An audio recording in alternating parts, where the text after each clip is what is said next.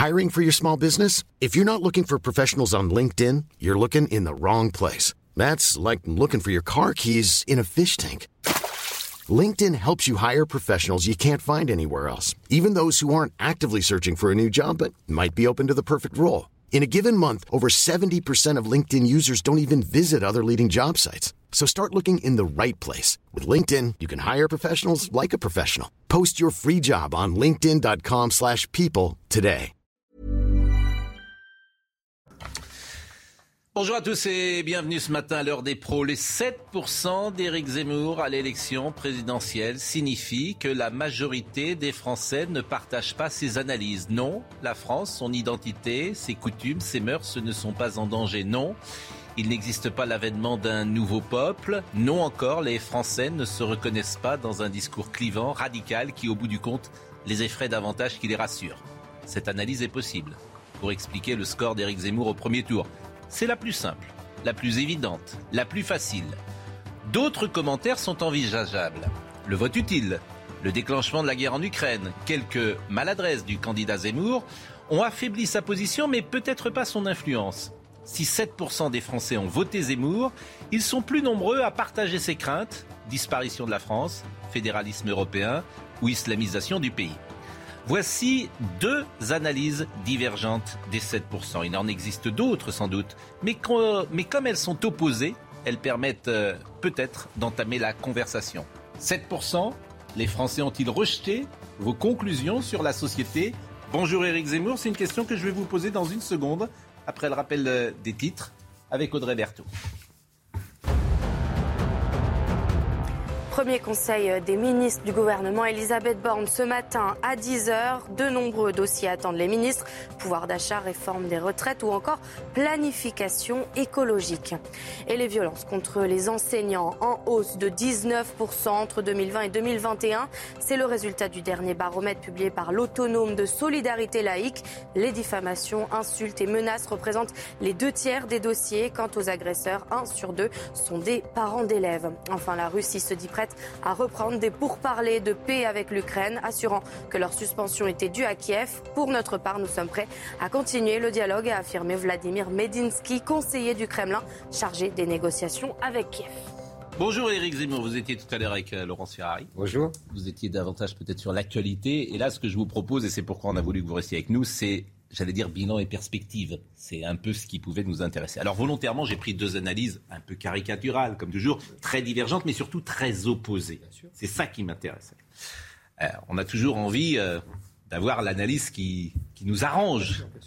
votre analyse à vous, est-ce que la société a rejeté votre analyse? Évidemment, je suis plutôt partisan euh, de votre seconde analyse. Moi, je pense effectivement que le 23 février au soir, à la veille de l'intervention militaire de Vladimir Poutine, euh, les sondages me donnent 16,5 euh, des intentions de vote. Je suis devant Marine Le Pen qui est à 16 et je suis devant Valérie Pécresse qui est à 14. Donc euh, le 24 février, c'est une autre histoire. Dans un premier temps, une partie de l'électorat qui avait voté Fillon et qui m'avait rejoint s'affole à cause de la guerre et rejoint le président, le fameux vote drapeau dont, parlent les observateurs et les spécialistes. Et donc ça m'affaiblit, ça me fait redescendre à 12, à 11, etc.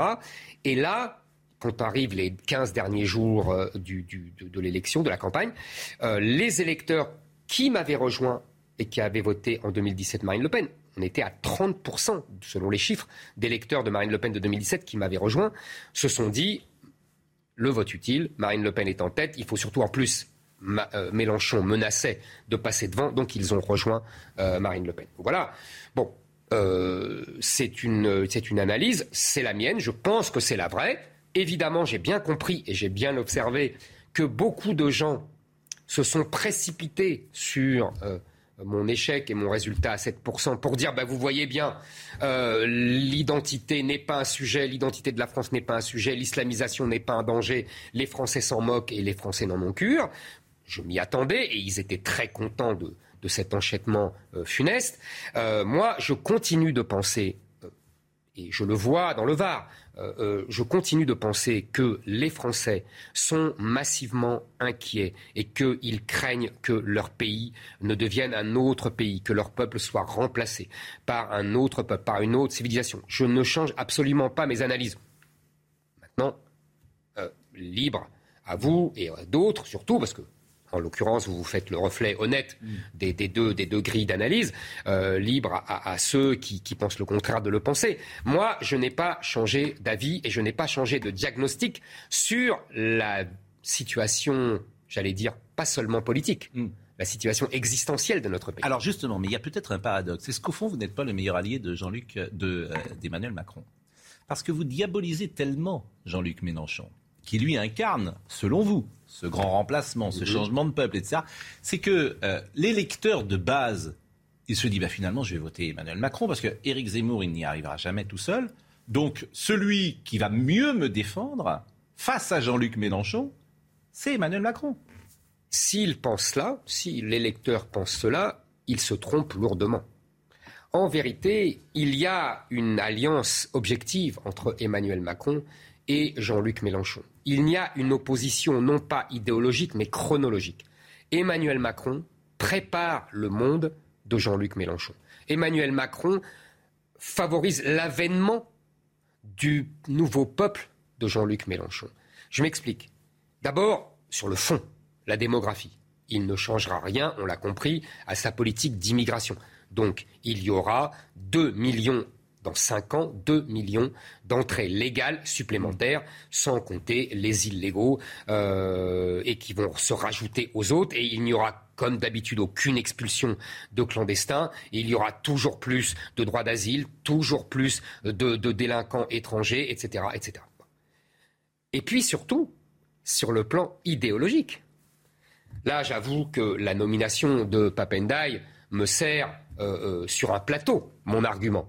C'est-à-dire, d'ailleurs, vous avez vu les réactions de Jean-Luc Mélenchon et des Insoumis, qui ont fait l'éloge de ce grand intellectuel, disent-ils. Euh, qu'est-ce qu'il fait? Emmanuel Macron, c'est pas Jean-Luc Mélenchon, Emmanuel Macron met à l'éducation nationale, donc à l'éducation de nos enfants, un indigéniste, ce qu'on appelle un woke, c'est-à-dire quelqu'un qui pense qu'il faut... défend. Hein. Oui, il se défend des mots. Il se défend des mots parce que et encore, je n'ai pas dit islamo-gauchiste. Hmm. C'est ça que je pense. Euh, il se défend des mots, mais il n'empêche qu'il accepte la réalité. D'ailleurs, c'est-à-dire qu'il a, il expliquer le mot woke parce qu'il y a Oui, vous avez raison. Vous avez le wokisme. Vous savez, il y a des gens. Vous avez raison. J'évite toujours, c'est pour ça que je précise indigéniste, islamo-gauchiste, qui sont des mots plus mieux connus. Mais woke, vous avez raison, c'est compliqué. C'est un mot anglais d'abord, qui veut dire éveillé. Euh, et, euh, c'est de revisiter, en gros. C'est de prendre des lunettes de 2022 pour pour juger 1900, pour juger 1800. On peut, le dire ça. Je trouve que je, le fais très courte comme ça. C'est pas une mauvaise. C'est le code noir de Colbert. Oui, oui, oui, absolument. C'est Napoléon et l'esclavage, Exactement. C'est pas une mauvaise analyse. Mm. C'est des gens et, et, et, je trouve que ça n'a pas de sens historiquement pour le coup. Et ce sont des gens qui veulent donc déconstruire l'histoire de mm. France. Mm. Euh, et c'est exactement ce qu'a déclaré Emmanuel Macron en 2018. Mm. Il faut déconstruire l'histoire de France. Euh, et c'est-à-dire qu'il faut en faire l'histoire euh, de, toutes les persécutions des minorités. On résume l'histoire de France aux persécutions des minorités. Ça me trouble toujours ce genre d'explication parce que si on devait faire de l'histoire de France l'histoire des souffrances des gens, ce ne sont pas les souffrances euh, des minorités dont on parle tout le temps, mais c'est plutôt les souffrances du peuple français et des paysans français. Vous voyez, quand il y avait régulièrement des famines, mm. euh, quand 90% de la population souffrait de faim, euh, qu'ils travaillaient 15 heures par jour mm. à la terre, oui, eux, ils ont souffert. Alors, mais... recentrons, parce que ma question, c'était est-ce que vous n'êtes pas le meilleur allié d'Emmanuel Macron C'est ça ma question. Moi, je pense. C'est une vraie question. Oui, oui, c'est une vraie question.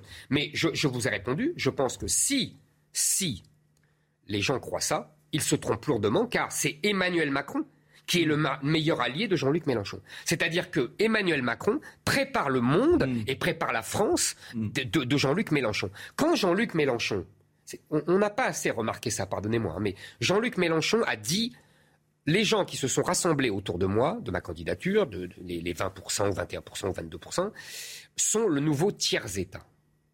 Il a dit ça, Jean-Luc mm, Mélenchon. Bien sûr. Vous savez ce que c'est que le tiers-État, évidemment, dans l'histoire de la Révolution française. Et Jean-Luc Mélenchon le sait encore mieux, si je peux me permettre, que vous mm. et que moi. Parce qu'il connaît très bien l'histoire de la Révolution française. Le tiers-État, en vérité, c'est le peuple français. Mm. Donc il estime que son électorat, qui est composé, je le rappelle, euh, d'abord d'une population musulmane.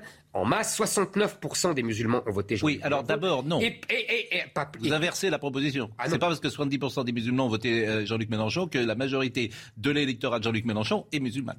Il faudrait voir les chiffres. Il a fait entre 60 et 70% dans la plupart des banlieues françaises. C'est colossal. Euh, il y a autour de, ce, de cette base d'électeurs musulmans, il y a euh, des, jeunes, des jeunes absolument, des jeunes étudiants, des, jeunes intellectuels déclassés, euh, espèce d'intellectuels, de, de, de, de, beaucoup de jeunes, beaucoup de jeunes, absolument, pas forcément pauvres. Non, pas forcément pauvres, qui habitent dans les métropoles. Bien sûr, euh, il faut pas forcément favoriser. On est tout à fait d'accord. Donc qui ont un regard sur le monde différent de celui que nous avions nous d'une autre génération, notamment par rapport au travail, à la famille. Tout à fait d'accord. Absolument d'accord. C'est pour ça que je dis, c'est un peuple islamo-gauchiste. Vous avez vu, euh, euh, vous avez vu, euh, parce qu'on va me dire, on ne peut pas définir les musulmans par l'islam. Vous avez vu ces sondages très intéressants sur le Burkini. Mm. à peu près 70% des Français sont pour l'interdiction du Burkini dans les piscines, mm.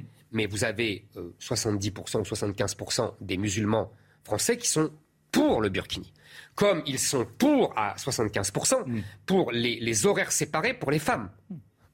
Donc, si vous voulez, il y a bien euh, euh, confluence entre, euh, c'est une banalité, entre les considérations islamiques et l'électorat musulman. Mm. Donc, je répète, Jean-Luc Mélenchon assume, et d'ailleurs il l'a assumé pendant toute la campagne avec son concept fumeux de créolisation, qui n'est qu'en vérité qu'un terme joli pour dire grand remplacement. Mmh. Euh, il assume un nouveau peuple, un nouveau peuple islamo-gauchiste. Mmh. Euh, vous savez, euh, c'est exactement la thèse des indigénistes. Mmh. Vous vous souvenez de Madame Boutchedra, je crois, Ouria Boutchedra, qui disait pour atteindre l'hégémonie musulmane en France, il faudra euh, des alliances avec euh, euh, d'autres Français non musulmans. Donc pour répondre à ma question, des, vous... des butins de guerre. Donc pour répondre à votre, j'ai répondu à votre question. Tout à fait. Emmanuel Macron prépare l'avènement du monde de Jean-Luc Mélenchon. Il y a deux choses que, dont je voulais qu'on parle, c'est évidemment l'union des droites et puis la diabolisation des idées qui va avec le bombardement médiatique. Ça, ça m'intéresse beaucoup. Je finis juste parce que j'avais lu Robert Ménard qui avait dans une tribune du Figaro, c'était le 11 mai, dire une majorité pour Macron, moindre mal face au danger que représente Mélenchon. Donc vous voyez, c'était euh, ça rejoint ce que nous disions là. Je ne sais pas. C'est-à-dire que le danger Mélenchon fait que les gens vont voter Macron et que vous-même, d'une certaine manière, êtes un agent entre guillemets. Mais vous, savez, j'ai suivi euh, l'évolution fulgurante de Robert Ménard pendant toute cette campagne, euh, qui est passé de ma candidature à Emmanuel Macron en passant par Marine Le Pen. Donc maintenant, c'est un macronien, et Robert Ménard. Le bombardement médiatique, je reprends votre expression, elle n'est pas de moi. C'est ce que vous dites et qu'on a vu contre vous dites-vous, également entre les deux tours avec euh, la diabolisation de, Marine Le Pen. Et ça, c'est très intéressant, cette diabolisation des idées. Je crois que c'est Christophe Julie, j'avais lu une, euh, euh, comment dire, une, tribune qui disait si le Dalai Lama parlait d'identité, de mœurs françaises, pourquoi pas de coutumes, etc., il serait diabolisé. Oui. C'est-à-dire que, au-delà de vos personnalités respectives, Marine Le Pen, Éric Zemmour, on l'a vu aussi avec Laurent Wauquiez, on l'a vu avec Nicolas Sarkozy quand il avait parlé d'identité nationale, etc ces idées-là, oui, ce, fonds de commerce-là, si j'ose dire, ce, fonds idéologique-là, immédiatement par la classe médiatique, dites-vous, bombardement médiatique. Pourquoi? Pourquoi? Est-ce que ça a toujours été le cas selon vous? Et que faire, toujours selon vous, pour enrayer ça? Ça a toujours été le cas. Il y a deux choses qu'il faut distinguer. D'abord, il y a la tactique de la gauche, et en particulier des communistes, qui ont toujours traité de fascistes leurs adversaires. Vous vous souvenez, euh, j'avais sorti une affiche ici euh, euh, du général de Gaulle en 58 qui baillonne une Marianne, une affiche du Parti communiste, et c'était écrit Le fascisme, c'est lui. Voilà, ça, de Gaulle a été traité de fasciste, Chirac a été traité de fasciste, etc. Ça, c'est une première chose. Et puis, il y a, vous avez tout à fait raison, ce qui est depuis les années 80, c'est-à-dire depuis qu'il y a une émigration de masse venue du Maghreb et d'Afrique euh, qui est de plus en plus importante, qui est devenue le, tabou absolu de la vie politique. Ça ne veut pas dire qu'on n'en parle pas, vous comprenez? Parce qu'à chaque fois on me répond ça. Évidemment qu'on en parle. Mais celui qui en parle, et c'est là où Christophe Guy, lui, n'a pas tort, celui qui en parle, serait-ce le Dalai Lama, serait-ce n'importe qui, euh, de, très, de très bien, de très, de très bien vu, euh, serait immédiatement diabolisé. Oui, c'est exactement ce qui se passe. Et c'est pour ça que j'ai toujours euh, euh, dit à Marine Le Pen que sa stratégie de la dédiabolisation ne marcherait jamais. Et on l'a vu. Mais l'autre non plus ne marche pas. Non, l'autre, vous, avez, raison. Rien ne marche, sauf, euh, rien ne le centre droit. Vous avez raison. Ou le centre gauche. Non, non, vous avez tout à fait raison. Rien ne marche parce que nous avons face à nous une propagande inouïe qui vient de l'école, qui continue avec la télévision, qui continue avec les films, qui continue avec Netflix, qui continue avec Walt Disney maintenant, qui continue avec euh, les médias. Je veux dire, c'est un ensemble. Mm. C'est une propagande qui prend les gens euh, euh, à l'enfance et qui ne les lâche pas jusqu'au tombeau. Mais exemple de propagande, selon vous? Écoutez, vous voyez les affiches de publicité, vous avez les films, vous avez, on vous dit en permanence que l'immigration est bien, que ceux qui sont contre l'immigration sont des méchants, et on vous dit en permanence que ceux qui défendent l'assimilation à la française sont des racistes, alors que c'est tout le on contraire. Dit pas ça.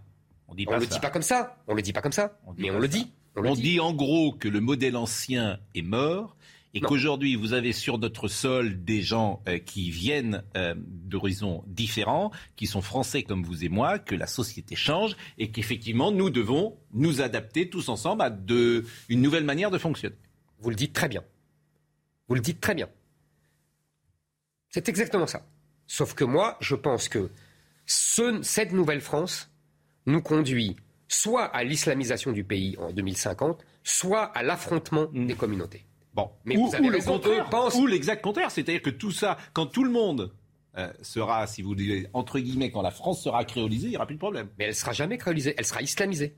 Parce que dans ce, dans ce cas, quand il n'y a pas d'assimilation, non mais mm. un, mot, quand il n'y a pas d'assimilation, quand il n'y a pas d'assimilation, quand, quand contrairement à ce qui s'est passé pour les Italiens, pour les Portugais, pour les Espagnols, pour les, Juifs polonais ou, d'Afrique du Nord, ils ne s'assimilent pas au modèle dominant français, à la culture française, la démographie redevient fondamentale. C'est-à-dire que ce qui est important, c'est le nombre. On le voit dans les banlieues islamisées, que euh, euh, avec une grande logique d'ailleurs sémantique, Jean-Luc Mélenchon et la gauche appellent les quartiers populaires. Je suis obligé parce que pour eux, c'est le nouveau peuple. Je suis obligé de vous couper parce qu'il est 9h15 et que nous avons un rappel euh, d'infos tous les quarts d'heure. Mais en revanche, il nous reste encore quelques minutes pour euh, finir sur ce chapitre et terminer avec euh, l'Union des droites, ce qui était notre cahier des charges, si j'ose dire, de ces 20 minutes pour des temps de parole, on peut hélas pas aller au-delà. Je dis hélas parce que c'est toujours intéressant d'écouter les idées et, et d'être sur ces sujets-là. Mais pour le moment, Audrey Berthaud est avec nous. Redonner du pouvoir d'achat aux Français. C'est l'objectif prioritaire affiché par le nouvel exécutif. Pour y parvenir, la Première ministre Elisabeth Borne a promis un projet de loi, le premier de son mandat. Il sera examiné en juin après les élections législatives. La saison des récoltes approche et les agriculteurs manquent de bras. Dans les Landes, les producteurs recherchent des saisonniers, mais sur les 500 postes à pourvoir, seules 300 candidatures ont été déposées. L'année dernière, à la même période, 1000 personnes avaient déjà postuler. Enfin, en Afghanistan, les présentatrices télé ont été obligées de se voiler quasiment entièrement le visage. Samedi, plusieurs d'entre elles ont défié les talibans en présentant les journaux avec le visage découvert, mais leur résistance n'aura duré qu'une journée. Ces femmes n'ont pas eu d'autre choix que de remettre leur voile intégral. Pour connaître d'ailleurs euh, le fond euh, réel de votre pensée, Éric Zemmour, euh, ces femmes présentatrices voilées à la télévision, vous imaginez qu'en 2050, la France puisse être euh, contrainte à ce modèle-là? Bien sûr. Vous l'imaginez vraiment? Mais Tout est possible. Vous savez, je vous dis, la moi, pour moi, la démographie fait l'histoire. Mais, mais Donc à partir du moment, regardez ce qui se passe, regardez ce qui se passe dans les banlieues islamisées, regardez à Roubaix le nombre incroyable de voiles dans les banlieues parisiennes. C'est une ultra-minorité ceux qui ah souhaitent ce, ce ah modèle-là, qui souhaitent ce modèle. Non, pardonnez-moi, ce n'est pas une ultra-minorité. Regardez les sondages dont on a parlé tout à l'heure. 70% des musulmans français veulent le burkini dans les piscines. Mm. Soit, en, tout, cas qu'on ne l'interdise pas. 75% mm. veulent autoriser des, horaires séparés. C'est la même chose. vous pensez que ce modèle, la même chose. jour euh, à, notre place ici, il puisse avoir dans 30 ans des femmes voilées qui présenteront les informations Vous pensez que c'est possible Mais bien sûr. Bon, euh, diabolisation et euh, comment dire bombardement médiatique pour terminer? écoutez, ce que j'ai moi, ce que j'ai subi, c'est évidemment un bombardement médiatique inouï. C'est-à-dire que les gens, on, répète tous les jours à la télévision sur toutes les antennes que je suis un méchant, que je suis un brutal, que je suis, euh, que je veux euh, faire du mal aux enfants handicapés, que je veux, euh, que, je veux renvoyer les musulmans, que je veux voir, je veux les exterminer. C'est ça qu'on entend sur les antennes. en tout cas, c'est ce que les gens viennent me dire. Mm. C'est complètement fou. C'est complètement fou. Et ça, alors évidemment, moi j'ai été invité, je ne dis pas que j'ai pas été invité, je ne dis pas qu'on n'a pas respecté, voyez, l'équité et l'égalité. J'ai pu me défendre, j'ai pu répondre, mais on ne peut jamais, si vous voulez, être partout. Hmm. Et, donc on subit un, bombardement médiatique phénoménal qui fait de, vous un monstre, euh, alors que simplement on défend, vous l'avez très bien dit. Hmm.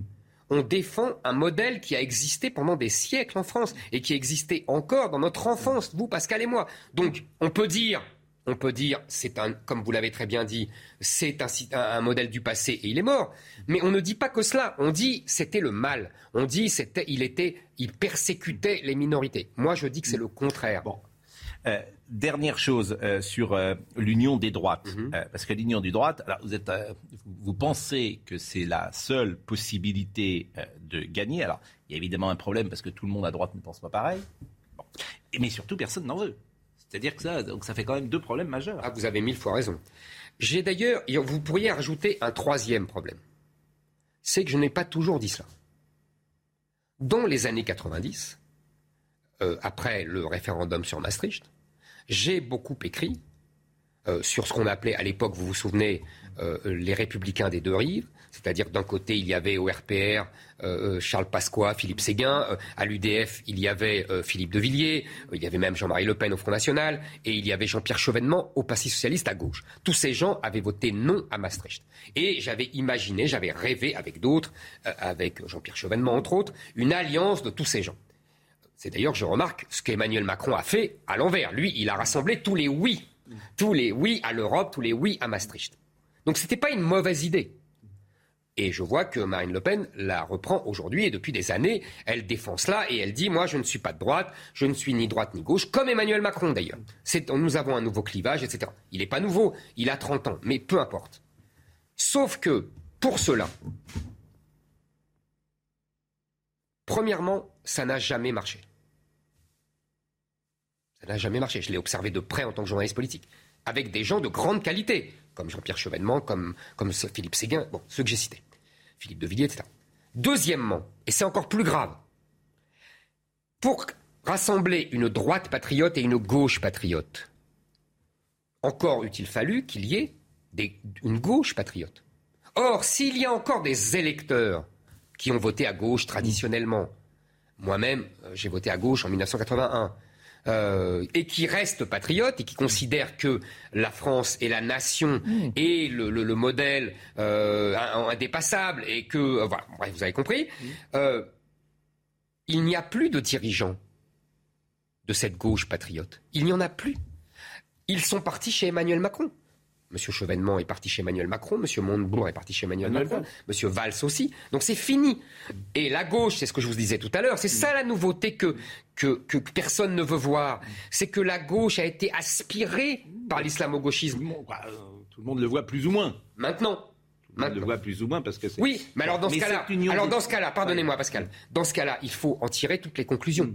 Il faut arrêter de dire qu'on va rassembler la droite patriote et la gauche patriote, parce qu'il n'y a plus de gauche patriote. Il n'y a plus qu'une gauche islamo-gauchiste. Il y a des intellectuels gauche patriote, d'ailleurs, des gens qui, étaient, qui venaient de la gauche, c'est Finkelkraut, c'était Régis Mais ils sont considérés. Elisabeth Badinter. Tout à fait, tout à fait, Pascal. ces gens-là. C'était Geoffrin Absolument. Qu'on a sur notre plateau. Tous ces gens-là sont considérés comme de droite par les islamo-gauchistes. C'est le problème de la gauche. Elle avance tout le temps. Vous savez, Kundera disait la gauche, c'est en fait euh, l'avancée permanente, le, mouvement permanent. Bon, bref. Euh, donc qu'est-ce qui se passe? En vérité, nous avons une situation transitoire. Et c'est ce qu'a bien montré la présidentielle. Nous avons Macron et Marine Le Pen qui sont des candidats, euh, j'allais dire, du passé. C'est-à-dire du moment où la droite et la gauche ne voulaient plus rien dire, les années 90. Ce sont les produits d'un mouvement transitoire. Et le vrai avenir, c'est cette gauche qui nous montre l'avenir, mmh. cette gauche islamo-gauchiste. Donc en face, en face de ce nouveau peuple le tiers-État, de ce nouveau peuple islamo-gauchiste. Mm. Il faut que la droite renaisse et défende l'identité française. Il faut un peuple français qui veut rester français. Pourquoi pas Mais et, attendez, attendez, droite... mais vous avez raison que, mais vous avez raison que les vieux appareils n'en veulent pas. Hmm. LR n'en veut pas parce que, pour la plupart, ils ne rêvent que d'être ministre de Macron.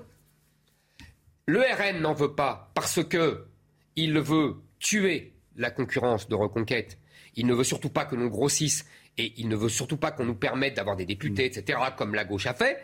Et euh, en plus, philosophiquement, j'allais dire, stratégiquement, ils ne veulent pas s'inscrire dans la droite. Mais moi, ce que je pense, c'est que les électeurs, je le vois dans le Var, les électeurs, qui sont tous d'anciens RPR, certains sont partis au Front National puis au Rassemblement National, d'autres sont restés à ce qui est devenu l'UMP et aujourd'hui LR. Tous ces gens-là, ce sont les mêmes. Donc ils veulent être ensemble et ils veulent affronter le vrai ennemi qui est le peuple islamo-gauchiste de Jean-Luc Mélenchon. Oui, mais peut-être, et ça revient à une des questions que je vous ai posées, peut-être pense-t-il que celui qui le défendra le mieux, peut-être pense-t-il, ça sera Emmanuel Macron parce qu'il rassemblera plus, alors que vous, vous rassemblerez moins par euh, définition. Euh, Marine Le Pen, dernière chose, vous l'avez au téléphone, vous l'avez au téléphone par exemple depuis l'élection présidentielle? Je l'ai eu le lendemain du premier tour, après que j'ai appelé à, voter pour elle. Vous vous parlez? Vous êtes c'est irrémédiable, c'est une fâcherie personnelle. Vous savez. En deux secondes. Non, mais... En deux secondes. Il n'y a pas que les personnes, il n'y a pas ah, que les égaux. Ça, compte. vous avez raison, ça compte. Vous n'avez pas toujours Manifestement, on a, on a des univers différents. Mais surtout, mais surtout, hmm. il y a un problème. Elle le dit elle-même. Il y a hmm. un problème stratégique. Il y a un problème stratégique. Moi, je pense, en deux mots, je pense qu'elle a fait du social le, le, sommet de sa hiérarchie personnelle. Mm. Moi, ceux qui mettent le social en haut, je ne dis pas que c'est négligeable, mm. s'inscrivent dans un univers qui s'appelle le socialisme. Moi, j'ai mis en haut de la pile, en haut de la hiérarchie, l'identité de la France. C'est notre désaccord stratégique. Il faut que les électeurs tranchent. Bah, écoutez, euh, ils ont peut-être tranché à la présidentielle. et là, il y a encore les législatives. sûrement tranché, c'était le principe. Ah, c'est tout à fait, tout à fait. Bon, merci en tout cas. Mais il y a les législatives encore. Merci en tout cas, c'était intéressant. Et l'avenir, car c'est important l'avenir. Merci. non mais merci euh, Éric Zemmour. Et puis, euh, disons-le, Saint-Tropez, c'est quand même plus agréable qu'un Beaumont. Ah oui, ça c'est sûr. Non, mais je dis ça d'ailleurs. Pardonnez-moi, je pense aux gens des, des nains mots qui doivent me dire, mais pourquoi il dit bah, ça Il fait plus. Je retire ce que j'ai. Il fait plus beau. Voilà. voilà. Je le soleil brille plus. Je retire. Mais vous savez, la circonscription ne se réduit pas à Saint-Tropez. Voilà. Oui. Mais je ne réduit pas à Saint-Tropez. Il n'y a que 4000 habitants à Saint-Tropez. Je retire et je pense aux gens Beaumont qui euh, m'écoutent, qui doivent se dire, euh, je vais venir d'ailleurs, Beaumont. Comme ça, euh, et, enfin, il fait moins beau, c'est tout. il fait moins beau, c'est tout ce qu'on peut dire. Merci parce que la France est belle partout. Merci Éric Zemmour. Merci à vous. Elisabeth Lévy est déjà là. On va pouvoir débriefer rapidement ce que vous avez dit et puis parler des autres sujets d'actualité aujourd'hui. À tout de suite. Je salue euh, Elisabeth Lévy qui est là, Philippe Bilger, magistrat honoraire, Mathieu Slamac, essayiste, et Jacques Seguela. Le revoilà. Nous avons écouté euh, Éric Zemmour, c'était assez euh, intéressant d'ailleurs, comme toujours, mais la, question que je trouve vraiment intéressante pour lui en stratégie pure, c'est que si vous ciblez Jean-Luc Mélenchon en expliquant euh, qu'il est une possibilité de danger pour les Français, vous prenez le risque, évidemment, euh, que euh, l'électeur aille sur un candidat plus rassembleur et celui qui a le plus de chances de, gagner. Mais il est 9h32, vous allez pouvoir répondre à, cette possible analyse. Et Audrey Berthaud nous donne les infos. Le Parlement ukrainien a prolongé ce dimanche la loi martiale instaurée dans le pays suite à l'offensive russe. Elle s'étend désormais jusqu'au 23 août. La loi martiale permet notamment à l'Ukraine d'interdire à tous les hommes de 18 à 60 ans de quitter le territoire pour participer à l'effort de guerre. À Kiev, le verdict dans le premier procès pour crime de guerre doit être rendu aujourd'hui. Un soldat russe de 21 ans est accusé d'avoir tué un civil de 62 ans. Lors du procès la semaine dernière, Vadim Chichimarin s'est dit sincèrement désolé et a demandé pardon à la veuve de la victime. Enfin, des dégâts impressionnants dans l'Indre et la Vienne. Des grêlons de la taille d'une balle de tennis, vous le voyez, sont tombés dans la région de Châteauroux dans la nuit de dimanche à lundi. Des voitures, toitures et vérandas ont été fortement touchés. Vous avez écouté Eric Zemmour, peut-être tour de table, Elisabeth que vous avez pensé ah bah, Vous avez trouvé des choses nouvelles dans ce qu'il a dit? Bah, Je trouve qu'il est revenu quand même de façon intéressante sur, sur son échec et sans faire ce qu'on fait habituellement en disant c'est juste la faute des autres. Il a essayé de l'expliquer aussi par la situation politique. Moi, j'aurais ajouté un élément si vous voulez, qui me frappe, c'est qu'il y a une partie, disons, puisqu'il voulait réunir, il dit qu'il faut réunir la bourgeoisie et les classes populaires. Et il y a une partie de la bourgeoisie, on l'avait vu aux européennes, si vous voulez, qui partage totalement ses inquiétudes mais qui au, dernier moment, pardon, vote pour son portefeuille. C'est toujours comme ça, c'est-à-dire ils privilégient leurs intérêts. alors c'est qui le portefeuille dans ces cas-là? Bah, euh, Macron leur semble, Emmanuel Macron leur semble préserver leurs intérêts. Et, pourquoi? Pour aller au bout du raisonnement? Parce que Éric Zemmour attaquerait leur portefeuille? Bah, Parce que Éric Zemmour ne les rassure pas, si vous voulez, d'une façon générale. d'une façon générale. Serait, euh, les, gens se disent que ça serait le chaos avec lui, c'est ce voilà, que vous voulez voilà, mais juste par rapport à ce que vous avez dit, il y a une tension chez lui, me semble-t-il et je la trouve euh, en tous les cas estimable ou intéressante, entre ses idées et la tactique politique. Vous avez parlé de stratégie, il s'agit plus de tactique. Et dans le fond, peut-être a-t-il tort, parce qu'il a toujours tendance à privilégier ses idées sans jamais faire de moindre concession à la tactique. Et euh, peut-être qu'en politique, il faut en faire. Non, euh, bah, Jacques Alerti dirait parce que... Philippe non, non, parce que je, trouve Philippe et après Jacques. Je retrouve euh, Pascal, euh, en ayant entendu Éric Zemmour avec beaucoup d'intérêt, ce que je jugeais chez lui de positif et discutable hier. C'est-à-dire que, en effet, je considère qu'il a fait beaucoup de constats totalement exact et il continue à les soutenir de manière très pertinente. Mais je continue à juger qu'il a deux faiblesses fondamentales.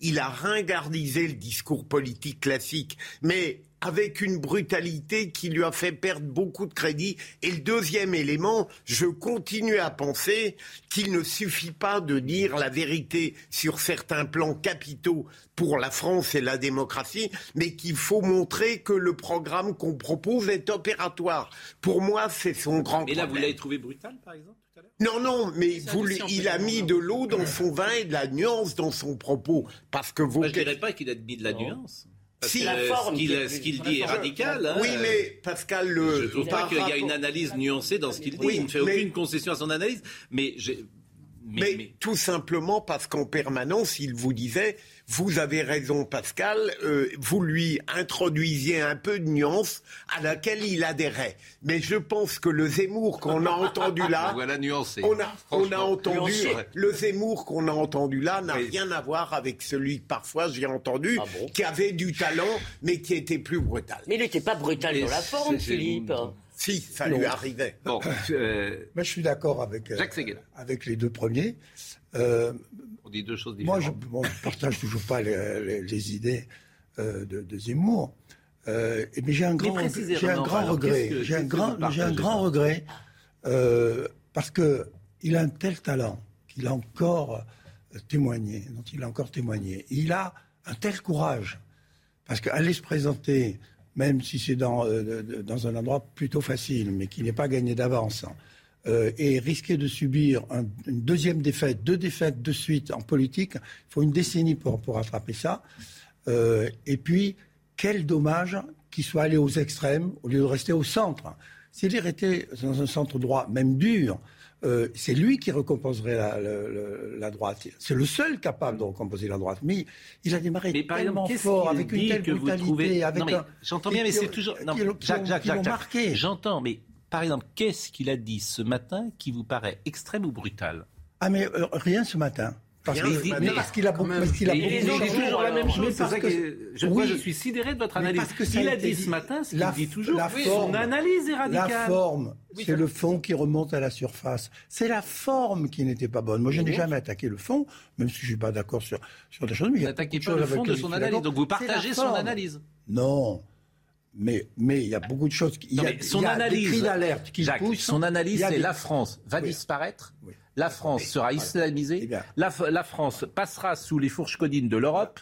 Et la France perd son identité. C'est ça. Vous êtes d'accord avec ça Non, je suis d'accord avec les cris d'alerte. C'est pas la même chose. Il y a une tendance qui pourrait faire que. Mais ce, que je, n'apprécie pas, c'est que il faut pas monter au front contre ça. Là, où je suis sidéré de ce que vous dites, je lui ai demandé après euh, Audrey Berthaud, qui montrait des jeunes femmes voilées présentant le ah journal. Je lui ai demandé est-ce que vous pensez que c'est possible en France en 2050 Il me dit oui. Oui. Et vous me dites après. Mais non, bah, non, non, je dis pas ça. Je et vous me, et, peut-être a-t-il raison ou pas. C'est pas le souci. D'ailleurs, je dis mais je non mais vous voyez ce que je veux dire. Mais il ouvre certaines portes sur l'avenir qui ne doivent pas se passer là. Et au lieu de les combattre, euh, il les en trouve, mm. euh, et après, il, il essaye d'en faire une réalité. Juste un mot, on ne peut pas dire qu'il y a un peuple islamo-gauchiste aujourd'hui. C'est ah une absurdité. Il va trop loin, il va toujours trop loin. C'est là que ça dérape. C'est ce que, euh, quand je lui ai dit, vous inversez la proposition, c'était en ce sens-là. C'est pas parce que 70% des jeunes musulmans ont voté pour Jean-Luc Mélenchon que les gens qui ont voté pour Jean-Luc Mélenchon sont tous... Mais pardon, Elisabeth Badinter a parlé d'un changement de peuple quand même. Excusez-moi, elle n'est pas zémourienne, elle n'est pas de droite, elle n'est pas d'extrême droite. Il y a quand même une, une réalité qu'on ne peut pas complètement nier. Je ne dirais pas qu'il y a un peuple islamo-gauchiste, mais il y a une contre-société qui est en train de se mettre en place dans certains territoires. Ne pas le voir est criminel. Mais, Elisabeth, personne ne conteste ce que vous dites. Ah bon? Personne. mais en revanche, le sentiment que j'ai, c'est que, il faut se méfier toujours des minorités actives, c'est que ce dont on parle est minoritaire. C'est-à-dire que le sentiment que j'ai, c'est que notre modèle occidental est, quoi qu'il arrive, plus fort, même pour ceux qui arrivent euh, d'une culture différente. Mais quel modèle occidental L'américain ou le français Le modèle occidental ah qui bah permet aux gens de vivre libres non, mais, dans le pays dans lequel ils sont, libres dans leurs idées, libres dans leurs comportements. C'est exactement ce que je dis, mais au moins il pousse un cri d'alerte. Euh, et, quand tu vas dire dans 25 euh, ans, on, aura des femmes voilées pour présenter le journal, eh ben, eh ben, évidemment là, euh, il, pose problème. Et on se dit, mais attention, il faut quand même euh, guérir ce, mal naissant. Moi, moi, je trouve juste en, un mot là, moi je trouve que c'était très intéressant ce matin, euh, et, je trouve en fait qu'il donne le sentiment qu'il n'a pas du tout, il a tiré aucune leçon en fait de la présidentielle, tout, tout comme avant, le même discours, alors qu'en réalité, moi je trouve que l'élection présidentielle a montré une chose, c'est que un, la question de l'identité, elle n'est pas centrale pour la majorité des Français. Voilà, ça, ça, a été une preuve, je pense, cette élection présidentielle, premièrement. Et puis, deuxièmement, que ça C'est l'analyse possible, il y en a deux. Et là, je rejoins Philippe Bilger, c'est que je pense que l'autre problème de Zemmour, c'est sa radicalité extrême. C'est-à-dire que ça a été sa stratégie d'être dans la radicalité la plus forte à la Trump, parler donc de, de grands remplacements, parler de ministère de la rémigration, avoir un discours extrêmement violent, euh, notamment vis-à-vis -vis des musulmans. Et en fait, ça, on s'est rendu compte que ça a fait peur aux Français et que les Français n'aiment pas cette radicalité. Et je suis étonné, moi, que dans, cette interview, je trouve, il n'a pas pris la mesure de ça. On a l'impression que l'élection présidentielle lui a donné raison. Mais Mathieu, c'est pas ça, c'est les deux analyses possibles et j'ai ouvert l'émission avec ça. C'est l'analyse possible que vous faites, c'est celle-là, c'est-à-dire que les Français n'adhèrent pas à son idée, et l'autre analyse, c'est de dire le vote utile, le déclenchement de la guerre en Ukraine, quelques maladresses, pourquoi pas, et c'est ce qu'il a, c'est ce qu'il a expliqué. Il n'est pas convaincu par cela. Mais vous voyez que le pouvoir d'achat, c'est le sujet, la, question des inégalités, la question du pouvoir d'achat, la question sociale, c'est ça, à ça, Mathieu. Non mais attendez, pardon, Mathieu. Oui, mais c'est celle qui a dominé. Non mais j'aimerais vous répondre à ça, parce que ça, c'est vraiment le truc sur lequel les journalistes se sont jetés en disant youpi dans les sondages, on nous parle pas d'identité, on nous parle de la seule peur que nous trouvons légitime. On n'a pas le droit d'avoir peur de la transformation de la France. Ça, c'est pas bien, c'est mal. Mais avoir peur du chômage, avoir peur de l'avenir euh, économique, ça c'est bien. Euh, c'est les peurs qu'on est capable d'entendre. Excusez-moi, Patrick Buisson a répondu dans une excellente interview au point, si vous voulez, c'est que évidemment, si vous voulez, il y a des préoccupations immédiates, matérielles de vie quotidienne qui existent pour tout le monde.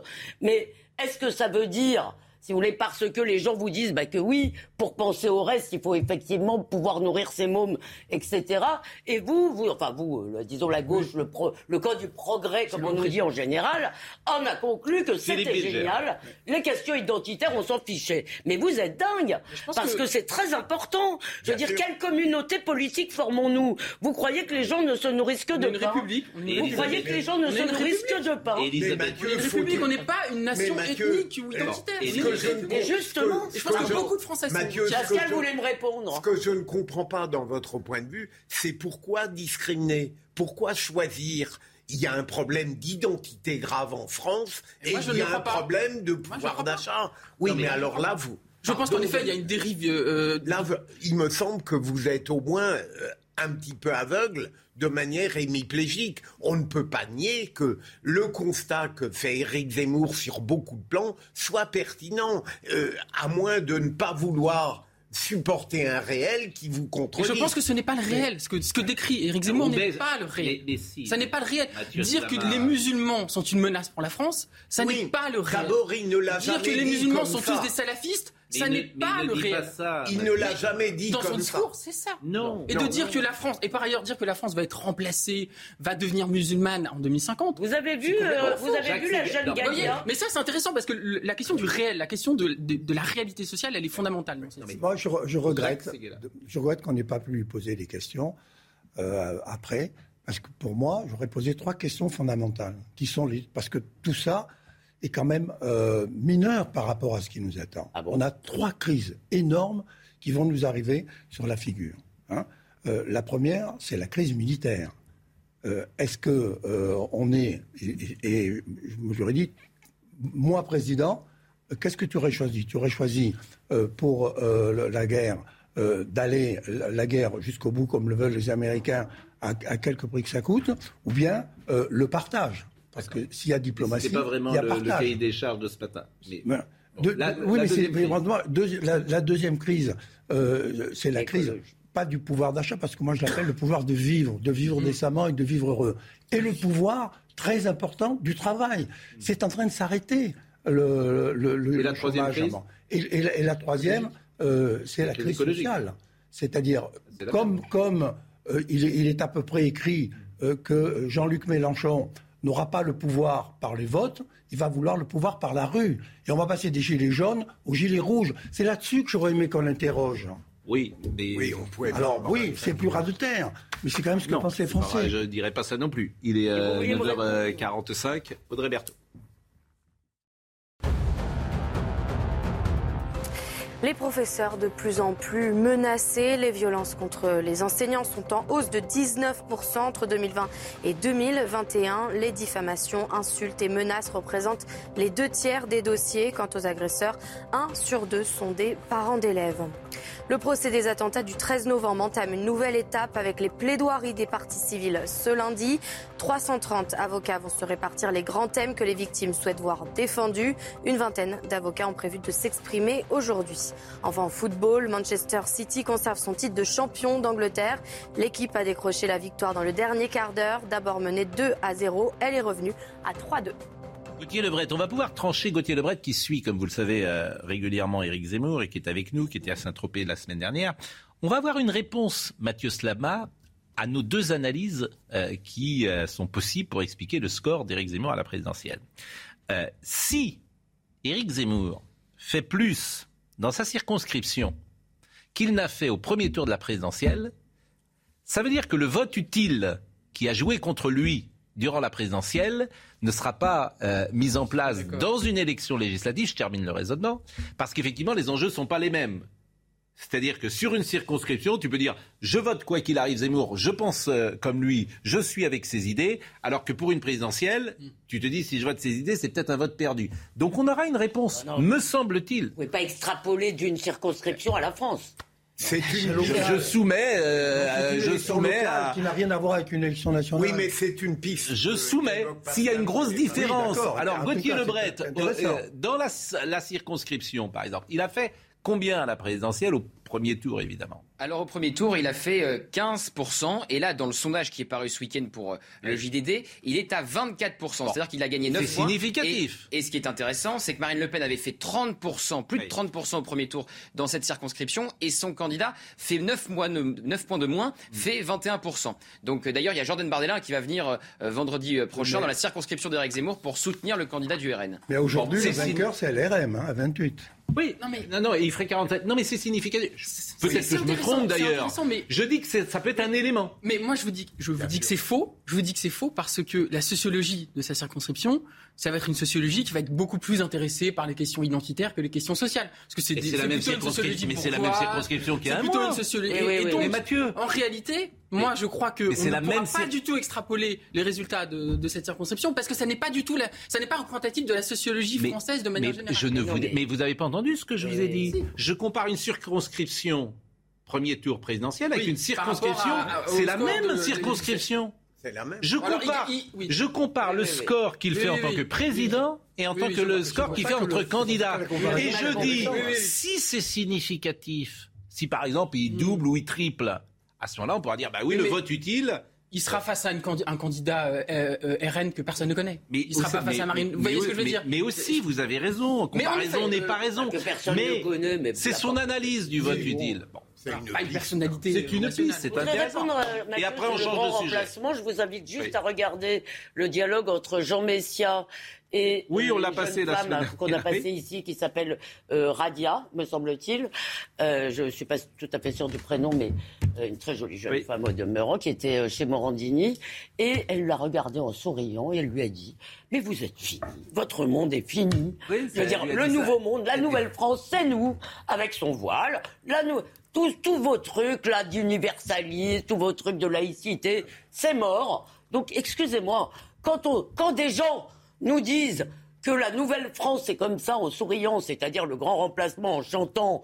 Euh, alors là, ça existe. Quand on vous dit que ce grand remplacement culturel, il ne s'agit jamais d'ethnique, il s'agit de culturel. C'est-à-dire que si ces gens adhéraient à la culture républicaine française, on s'en foutrait de leur couleur de peau. Je pourrais vous dire qu'il y a eu un grand remplacement culturel aussi après 68 en France et que euh, nos bah, grands-parents n'étaient pas les mêmes que nos parents. Il y a eu un grand remplacement euh, culturel sur le plan du sexe. Et donc, moi de le dire, je pourrais le dire aussi. et donc, ça veut dire que la société, elle évolue tout le temps. C'est-à-dire qu'entre nos grands-parents, qui quand je parle des miens, qui étaient nés au début du siècle, et mes parents et mes enfants, le grand remplacement culturel, il croyez-moi, il a déjà donc, évolué. En fait, on si, je voulais me faire, si je voulais me faire l'avocat du diable, c'est-à-dire que la société, bah, elle bouge.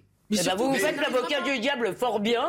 Je vous en remercie, mais excusez-moi, je suis. J'ai quand même le droit. Culturellement, nos grands-mères ne rencontraient qu'un homme dans leur vie et elles se mariaient. Et elles ah, C'est plus comme ça elle ne bougeait pas avant le mariage, si non, mais attends, dire, et elle traversait la vie avec Excusez-moi, j'ai le droit, j'ai le droit de penser que la France multiculturelle n'est pas.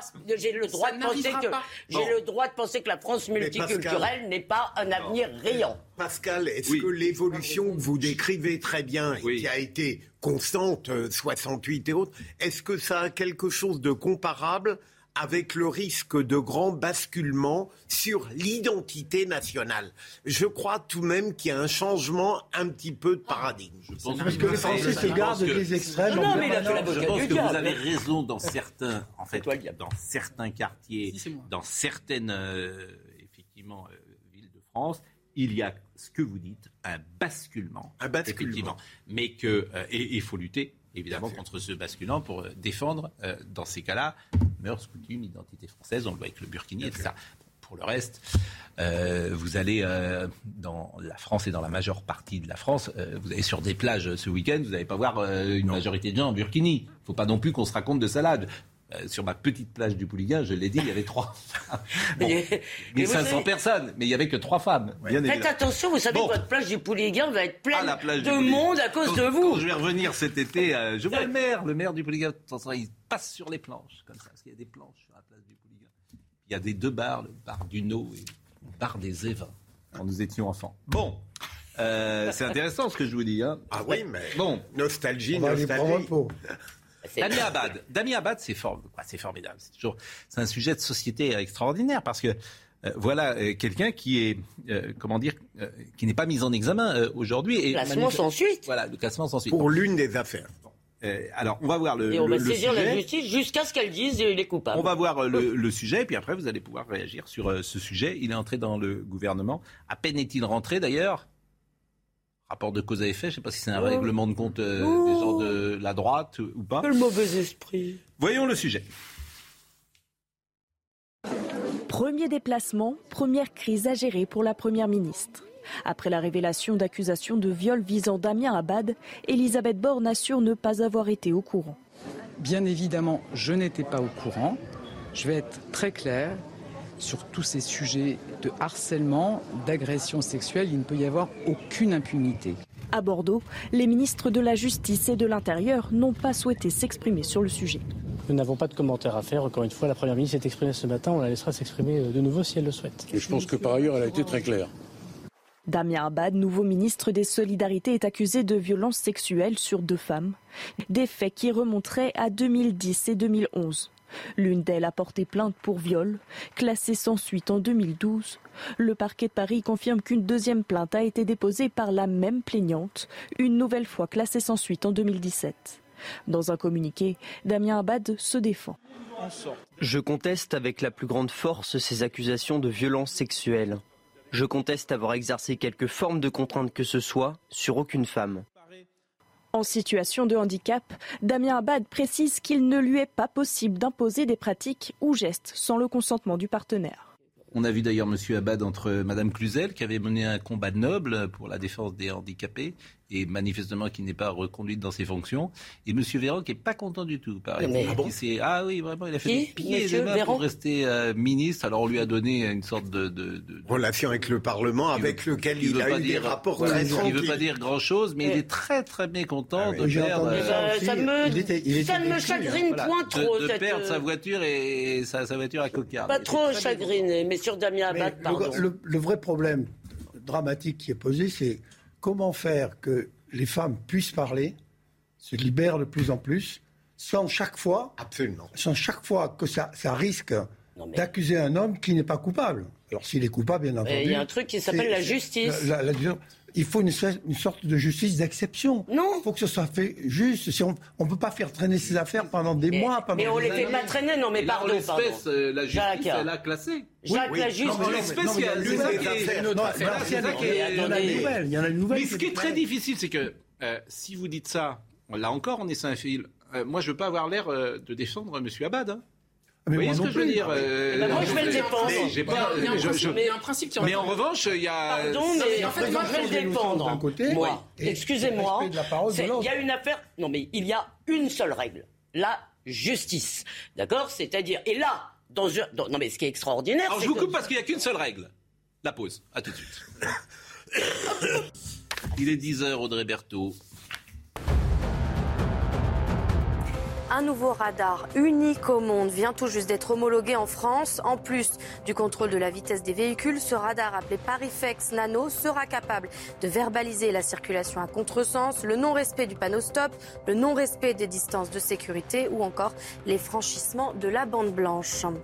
Et si vous prenez le bus ou le tramway aujourd'hui, attention, le trafic est fortement perturbé en raison d'une grève de la RATP contre l'ouverture de la concurrence. En moyenne, deux bus sur trois en circulation avec des variations selon les secteurs, selon la RATP. La grève va durer trois jours. Enfin, plus de 100 millions de personnes déracinées dans le monde, chiffre communiqué par les Nations Unies. L'Europe n'avait pas connu un flot aussi rapide de réfugiés depuis la fin de la Seconde Guerre mondiale.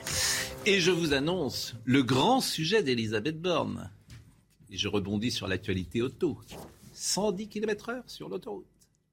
C'est reparti, ça. 110, elle veut. Elle veut. Je vous annonce que de toute façon, c'est. Est-ce que ce sera euh, fait ou pas? Je n'en sais rien. Il y a un précédent qui, a coûté cher à celui qui avait parlé de. 110 km/h 80 km/h 110 hop, Pour économiser. Quelle erreur. pourquoi? Mais parce ça peut faire 110 km/h, tu gagnes 5 minutes. C'est pas ça. Est-ce qu'on va s'ennuyer ah, Vous êtes, eh, vous êtes marrant dans votre rôle d'avocat 110 km/h sur l'autoroute. Notre petit moment de, de, y a de pas dernière de liberté, c'est d'appuyer jusqu'à 130. Mais non, non, on est là, voilà. Et maintenant, et après, ça sera Sortez, sortez. Vous êtes un, vous êtes un boomer. Vous êtes un boomer. Voilà. Vous, vous êtes, vous êtes l'ancien monde. Vous, je veux dire, en vélo sur l'autoroute. Voilà, sur le périph', en tous les cas, ça va être vrai. Non, mais c'est fini. arrêté à 130. C'est déjà vrai à Paris. Sur le périph', ça va être vrai. C'est pas 130, c'est 30. Non, mais Ils ont enlevé le 1 carrément. Mais surtout, il y aura maintenant, il y aura. Bon, euh, je vous ai coupé tout à l'heure. Terminé sur. Euh, euh, il y a eu une plainte qui a été classée sans suite et Caroline Dehas et d'autres nous expliquent qu'il faut ressaisir la justice. En gros, on va aller voir les juges jusqu'à ce qu'ils condamnent Daniel Miabat, si j'ai bien compris. Non, la présomption d'innocence, c'est la base de notre justice. Il n'y a pas de justice, il n'y a pas de présomption d'innocence. Demander, en plus, il y a un coup tordu politique certainement, mais demander le renvoi de Damien Abad parce qu'il y a des accusations, c'est faire comme si l'accusation valait preuve. Et c'est ce que veulent les Madame Rousseau l'a dit ce matin sur RTL. Elle a dit qu'il doit partir. Ah bon? Elle a dit, voilà. Ah oui, je crois qu'elle avait dit la même chose que moi, ça m'inquiétait. Madame Rousseau, elle a dit ce matin, elle a dit, il y a deux accusations. Le, drame, c'est ça. Elle doit partir. Il doit partir. Le drame, c'est ça. En fait, la, notion de présomption d'innocence, voilà, la notion de pèse, pèse moins fort que euh, la parole de la femme. Ça, c'est très grave. C'est très grave parce que la présomption d'innocence, c'est vraiment fondamental. et en plus, c'est quelque chose qui protège les faibles. C'est la présomption d'innocence a été pensée pour protéger les faibles de l'arbitraire du pouvoir. C'est une notion profondément de gauche. Et je dis la même chose sur Daniel Abab pour Tahabouaf d'ailleurs. C'est le fait que il y a maintenant, on est coupable sans que la justice ait fait une condamnation en dernier appel. Parce que c'est ça la présomption d'innocence. Et même dire parler de victime, d'un point de vue juridique, c'est problématique. Normalement, c'est des plaignants. C'est pour ça qu'il faut ça qui est inquiétant. Alors, il faut d'un côté, non mais il faut d'un côté euh, libérer la parole des femmes et que avoir un meilleur, euh, comment dire, une meilleure écoute de la parole des femmes, mais en aucun cas on doit sacrifier la notion essentielle de présomption d'innocence. Il y a une notion qui a été, Philippe Il y a, une notion qui a été mise en lumière par un grand avocat américain. Il parle d'aujourd'hui de la culpabilité par accusation, c'est-à-dire qu'il suffit d'accuser pour que la culpabilité existe dans la tête de beaucoup de gens. Deuxième élément, il y a une procédure qui a été classée sans suite. Le classement sans suite est quelque chose d'assez incongru dans la tête des Français. On a tendance à penser que parfois c'est fait pour des motifs d'opportunité qu'on peut discuter après. Mais moi, ce qui me choque à propos de Damien Abad, comme à propos d'autres ministres, c'est qu'il suffit qu'il soit nommé pour qu'immédiatement on puisse être sûr que des mises en cause, des incriminations vont naître ou ressurgir. C'est ça qui me frappe.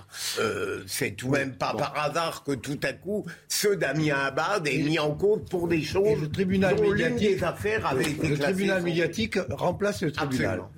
Et, je trouve que les, les journalistes qui se livrent à ce petit jeu euh, devrait faire attention et y réfléchir à deux fois. Mais ce qui ne veut pas dire qu'il n'y a pas un problème. responsable de carrière brisée. Mais ce qui ne veut pas dire qu'il y a, un il y a quand même un problème sur. Mais il y a un problème aussi sur le fait que les victimes, euh, enfin les, euh, plaignantes, etc., doivent avoir un, meilleur accueil dans l'écoute de leur parole, etc. mais il faut pas sacrifier nos Comme toujours, la règle, c'est qu'il n'y a pas de règle. Parce qu'une une accusation, c'est pas la même chose que 20 accusations. Quand, dans une affaire, 15 ou 20 personnes disent la même chose sur un mode opératoire, sur une personnalité ou euh, sur des faits, dans, dans mon esprit, ce n'est pas la même chose qu'une personne qui dirait. Euh, mais même pour la personne qui est bah, accusée par 20 personnes. Je, le dis quand même parce que c'est vrai que ce n'est pas la même chose. Même pour une personne qui, qui est accusée par 20 euh, plaignantes ou voilà, la présomption d'innocence doit toujours être et c'est un principe sacré dans notre démocratie. C'est entendu, mais c'est entendu. C'est 2011 tout de même. Hein. Oui. 2010-2011, classement en 2017 d'une des affaires. Et là, qu'est-ce que vous voulez dire par ça? Non, je veux dire par là que euh, c'est tout de même à chaque fois bizarrement des affaires très anciennes qui n'ont au moins de... Ah non, dites pas bizarrement. C'est normal qu'elles soient très anciennes, Philippe Bilger, parce que euh, ça ne vous a pas échappé, il y a eu la révolution MeToo. Oui, oui. Je veux dire, c'est pas un argument, ça, si vous me permettez. Euh, euh, si, tout ben, Les gens parlaient pas, les femmes parlaient pas, l'entreprise ne réagissait pas. Donc vous dites bizarrement, ah non. Ça, on n'est quand même pas passé, ah, excusez-moi, d'un monde ah, où les femmes, toutes les femmes se taisaient. Mais Pascal, un monde merveilleux. mais Pascal, c'est là où je ne suis pas d'accord avec vous. Philippe C'est là où je ne suis pas d'accord avec vous, Pascal. Moi, j'ai toujours considéré que l'argument qui euh, consistait à dire qu'en général, on comprenait les plaignantes qui ne parlaient pas tout de suite était absurde. On a, on a pu connaître des femmes qui étant victimes d'agressions sexuelles ou de viols, même à l'époque, même avant MeToo, étaient capables de se montrer pleines de, courage. Alors, vous avez raison, vous avez raison, et, et sans doute y avait-il une échelle. Mais quand il y avait une forme de sexisme ordinaire, pratiqué euh, par euh, les, hommes, euh, de, pourquoi pas dans des entreprises, avec des choses qui étaient considérées comme un bisou, ceci, etc., je te touche. Bon, je pense qu'à ce moment-là, les femmes avaient plus de mal, c'est pas je pense d'ailleurs, elles avaient plus de mal à parler de cela, parce que la, la couleur de, de, de, de la société était euh, peut-être qu'elle le trouvait moins grave aussi. Pardon Philippe. À l'époque. Le risque, excusez-moi, le pardon le risque aujourd'hui, pardon. Philippe. Pardon, pardon. J'ai deux boomers là. Ouais, ouais. Donc il y en a un à gauche et un à droite. Non mais, excusez-moi si je, peux dire quelque chose. Le risque par les boomers. Non non non, je suis pas Le risque c'est de confondre aujourd'hui. la femme est sacrée. Hein. Pardon. Le risque c'est de nous expliquer que toute blague euh, un peu leste est une agression sexuelle. Personne que tout dit ça. Ah bon? Personne dit ça, mais excusez-moi, dans quel monde vivez-vous? Mais, mais vous n'entendez pas Sandrine Rousseau, vous n'entendez pas Caroline Dehaas. Les blagues, le rape. Euh, le rape look. Voilà. Euh, euh, J'ai raconté ça Oui, vous l'avez raconté. Look, le regard du violeur. Le regard violeur. C'est Philippe du violeur. Oui, c'est Philippe qui qui raconte Patrick, Patrick qui à Los Angeles a failli. Ah ça, ça, si un regard, si un compliment. Excusez-moi, on nous a parlé de compliments sexistes. Moi, j'aime bien qu'on me fasse des compliments sexistes, je vous le dis, qu'on me dise que j'ai des jolies robes ou ceci ou cela. Mais je t'en fais. Oui, Jacques m'en fait, je le remercie. Et je, crois que encore en prison. Et je crois que beaucoup de femmes aiment ça. Une jolie robe. Comment? Pardon? Non, mais jamais vu avec une jolie je blague, robe. Vous êtes ah, ça, c'est vraiment mais arrêtez je sais. Mais j'ai le droit, eh, j'ai le droit de rire aussi. Mais excusez-moi, il y a beaucoup de femmes qui elles regrettent que les hommes n'osent plus leur faire de compliments. Euh, oui, il y a surtout beaucoup de femmes qui sont très contentes euh, qu'on leur foute la paix, euh, si vous me permettez. ça c'est plutôt un progrès quand même. Voilà, il y a beaucoup de femmes surtout qui. Eh ben vous allez voir les réactions, je suis sûr. Écrivez à Pascal Pro pour lui dire que vous aimez les compliments. Mais, j'ai quatre filles à la maison, je sais ce qu'elles me racontent. Bah, écoutez, il y a aussi une question de génération. Alors les femmes de mon âge aiment quand les elles sont, quand elles, regardent leurs pieds dans le métro parce qu'elles te racontent les trucs, enfin c'est insupportable. Donc on n'aime pas les compliments. C'est pas ça, c'est qu'il faudrait peut-être un poil éduquer les garçons. Voilà, et une manière de se comporter, eh c'est tout. C'est un, problème, de, un problème de respect. Bah, vous avez raison. C'est un problème de respect. Voilà. Devrait avoir des campagnes. Il devrait avoir des campagnes dans les. Je comprends pas ce qu'il faut faire. Par exemple, dans le métro, je fais juste une. Il devrait avoir une campagne ça. Vous avez vu comment se tiennent les hommes? Et comment se tiennent une fille dans le métro? Alors là, je suis, de, je, malheureusement, je suis assis, je peux pas dire Un homme, il s'appelle, il prend tout l'espace comme ça et il écarte euh, les gens. c'est ce qu'on vous a raconté. Non, je. ah ben on le voit. Non, on le voit. Et les filles, elles sont on peut pas dire aux gens de se conduire un peu différemment. Oui, mais alors on peut pas dire attention, messieurs. C'est pas possible ça. Je peux défendre les hommes, moi. Excusez-moi. Mais moi, j'ai Je trouve que la plupart des hommes, la norme aujourd'hui, la plupart des hommes s'empêchent. La plupart des hommes partagent les tâches ménagères. Excusez-moi, je n'ai pas le sentiment de vivre dans le même monde que vous. Voilà. Non, mais je vous rejoins, Pascal, mais euh, lorsque vous émettez le vœu qu'on apprenne la politesse, c'est une vaste entreprise désespérée, de mon point de vue, dans, dans le monde d'aujourd'hui. Hein. Totalement. Je trouve qu'il devrait y avoir des campagnes là-dessus, de dire faites attention, comment ça se passe. Mais c'est-à-dire faire des campagnes pour ce qui devrait être inné. Non, c'est jamais inné. Non, mais ou le résultat d'une éducation réussie. C'est pas inné, au contraire, c'est absolument pas inné. Il n'est jamais trop tôt pour savoir qu'il n'est pas trop tard. Moi, je pense pas que ce soit désespéré, mais c'est aux parents déjà. Les maximes de euh, tonton. À, éduquer les enfants. Et dans ces, dans ces groupes qui se constituent, parce que maintenant tout, se passe par, par groupe, il y a une, une, sorte de nouvelle politesse qui naît, où chacun s'entraide, euh, respecte l'autre. Je trouve que, que cette jeunesse qui a 20 ans, elle, elle est formidable. Papendiaï ces prises de position qui ont fait polémique. Voyons le sujet de Thomas Chama. Alors moi, je, vous le connaissiez, Papendiaï? Oui. Je connaissais sa sœur, Marianne Ndiaye, qui a été pris Goncourt. Papendiaï, je le voyais vraiment de loin. Euh, et, il n'était pas très présent dans la. Non, il était assez discret médiatiquement. Bah, il a quand même été nommé à la cité de l'immigration. Donc je pense que le plus grand nombre ne connaissait pas forcément euh, son nom. Il était très présent à France Inter, euh, ce qui n'étonnera personne. En revanche, quand il était interrogé, c'était sur France Inter. Voyons Thomas Chama. Le, voyons Thomas Chama, le sujet, et qui rapporte ce qu'il a dit parfois, qui a posé polémique. Les déclarations faites dans le passé par le nouveau ministre de l'Éducation sur des sujets comme le wokisme, l'islamo-gauchisme ou les violences policières font aujourd'hui polémique. Sur France Inter, après la mort de George Floyd en 2020, un Afro-Américain tué par des policiers aux États-Unis, Papendia y dresse un parallèle avec la situation française. L'attitude de déni en ce qui concerne les violences policières en France est classique. Il y aurait des violences policières aux États-Unis? En France, il n'y en a pas puisqu'on vous dit qu'il n'y en a pas il y a un déni qui commence à s'effriter. Huit mois plus tard, en février 2021, dans une interview au journal Le Monde, l'historien définit le mouvement woke avec bienveillance. Être woke, c'est être conscientisé, vigilant, engagé. La vraie violence est bien du côté des groupes paramilitaires fascisants et non de celui du woke. À quelques jours près, invité sur France Inter en plein débat sur l'université, l'enseignant à Sciences Po réfute tout islamo-gauchisme dans les facultés françaises. Le terme islamo-gauchisme ne désigne aucune réalité dans l'université. C'est une manière de stigmatiser des courants de recherche. Face aux attaques contre Papendiaï, Elisabeth Borne défend son ministre qu'elle considère proche des valeurs républicaines, portées pendant cinq ans par Jean-Michel Blanquer. Non, mais ce qui est extraordinaire, c'est qu'on a été traité de raciste parce qu'on l'avait accusé. Pardon. Euh, non, non, mais. pardon, pardon, j'ai pas vu que vous. Je croyais que. Euh, vraiment. Pardon, Philippe. Pascal, moi, euh, on le dit, je ne le connaissais pas profondément. Je crois que c'est un intellectuel de grande qualité. Il a le droit de dire ce qu'il pense de woke. même si ça me choque, des violences policières, de l'islamo-gauchisme, mais l'absurdité absolue, c'est de le nommer ministre. Dans par rapport à un État de la France qui exige précisément une personnalité d'un type radicalement différent. Alors, il faut, là, il faut être nuancé. Ministre, c'est une aberration. Mais on a connu d'autres aberrations dans d'autres domaines. Hein. Pourquoi c'est une aberration Mais en fait, pourquoi C'est-à-dire, Mathieu, on ne va pas. serait anti-républicain. On ne va. Je ne le dis pas. Mais c'est ça le. non, mais je dis. je comprends pas. En quoi s'intéresser à la question des discriminations, à la question de la prévalence du racisme systémique dans notre dans notre France contemporaine? Comment s'intéresser à des sujets qui sont fondamentaux, Vous pensez que ce sont la question des droits des minorités, etc. Mais c'est hautement républicain.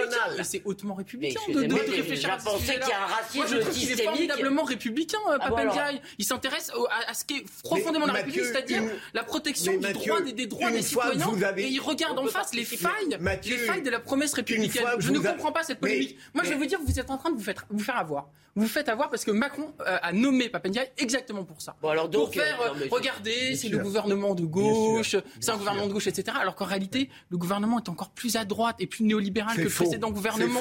Encore plus. Il est complètement désavoué. La C'est un écran de fumée. C'est un écran de fumée. Et je trouve que c'est la seule bonne nouvelle Cher Mathieu, on a passé toute la campagne présidentielle à disséquer les déclarations passées d'Éric Zemmour. Parce que quand quelqu'un est candidat ou nommé à une fonction, on a envie de savoir ce qu'il pense.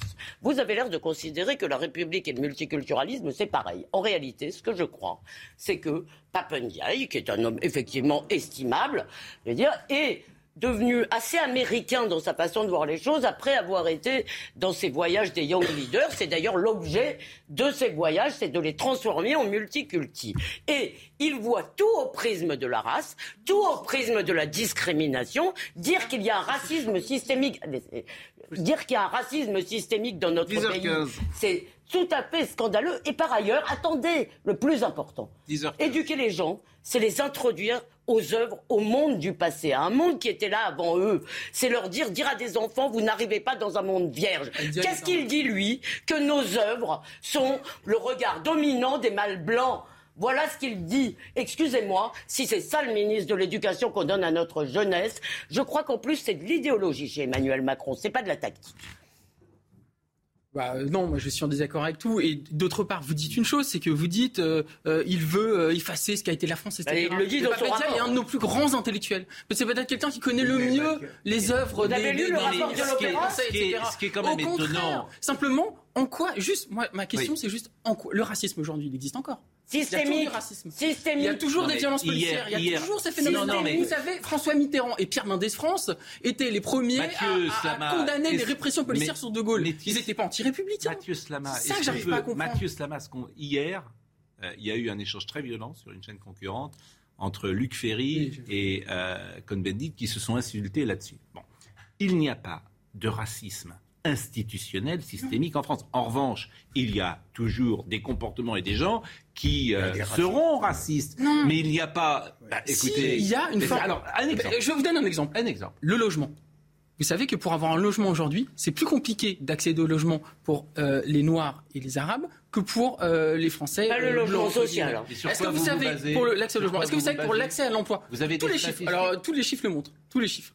L'accès à l'emploi, l'accès à l'emploi également. Pourquoi, en quoi essayer de voir les failles de la promesse républicaine d'égalité, d'émancipation, etc., et de voir qu'il y a des problèmes et des blocages aujourd'hui, en quoi c'est être Mais vous ne démontrez pas C'est le contraire. le racisme anti-blanc, ça existe. Vous ne démontrez pas l'existence d'un racisme systémique, Mathieu.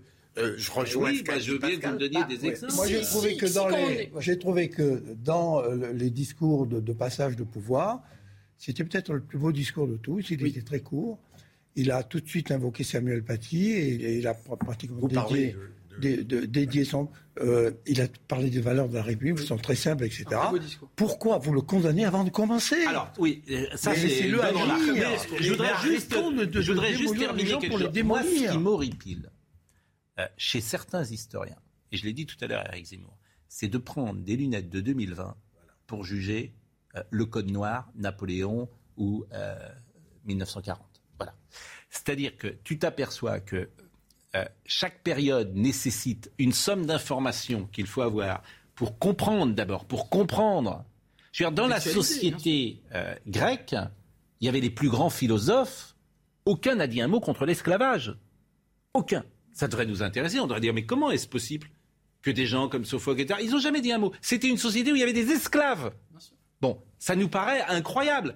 Est-ce que pour ça, il ne faut pas écouter euh, ou lire Sophocle, et Marc Aurèle Mais je crois Marc Aurèle, c'est pas la je société grecque. Je crois que personne ne dit ça, à part les militants. Vous voyez ce que je veux dire Mais je crois que vraiment personne, si, si, parce que, mais si, Jean-Marc Ayrault, il voulait enlever la salle Colbert. Jean-Marc Ayrault n'est pas un il Non, mais il était Premier ministre de la France. C'est pas philosophe. c'est ça que je veux vous dire.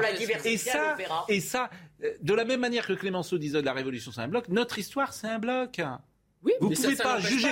Quand j'entends dire que Napoléon est misogyne, ça n'a pas de sens. C'est idiot. Bien sûr, mais en ça quoi, que je veux dire. regardez comment cette histoire. En revanche, vous pouvez dire la société effectivement de cette époque-là était infiniment plus misogyne, où elle accordait moins de place aux femmes, où elle la femme. Tout ça, c'est. Et regardez aussi ce qu'on a hérité de ces périodes-là.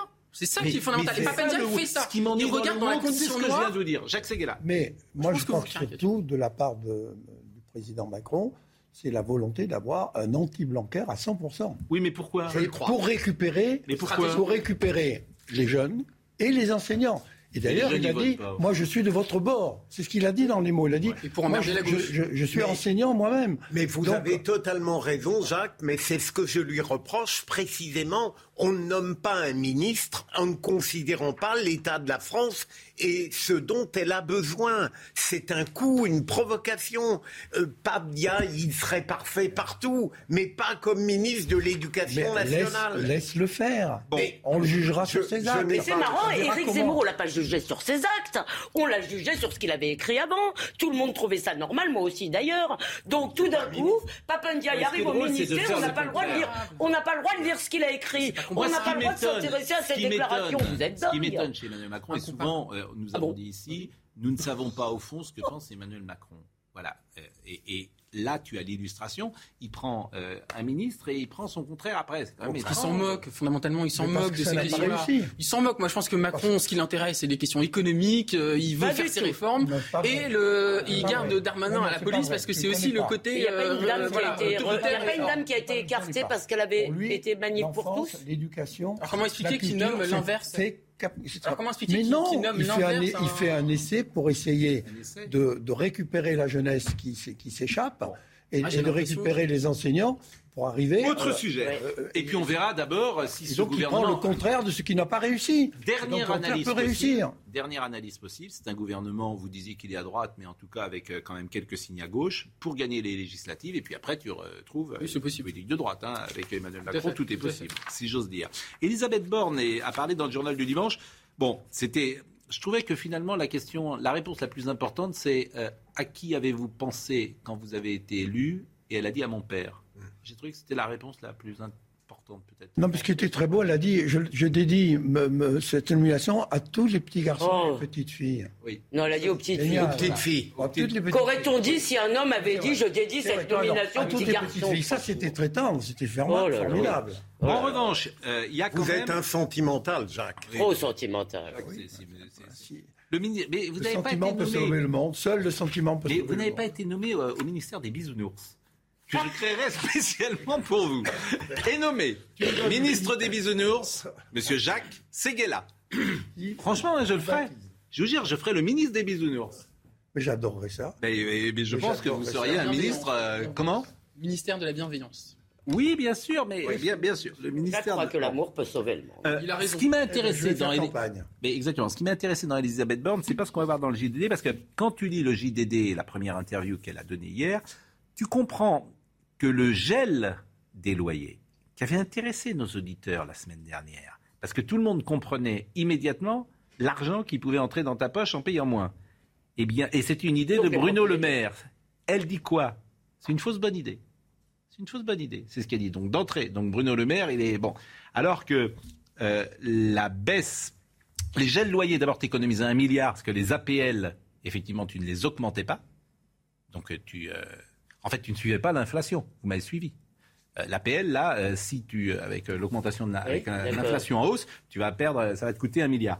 Et surtout, c'était intéressant parce que qui paye des loyers à 40% en France de gens qui sont locataires? C'est des jeunes, des étudiants, des jeunes couples, des familles monoparentales.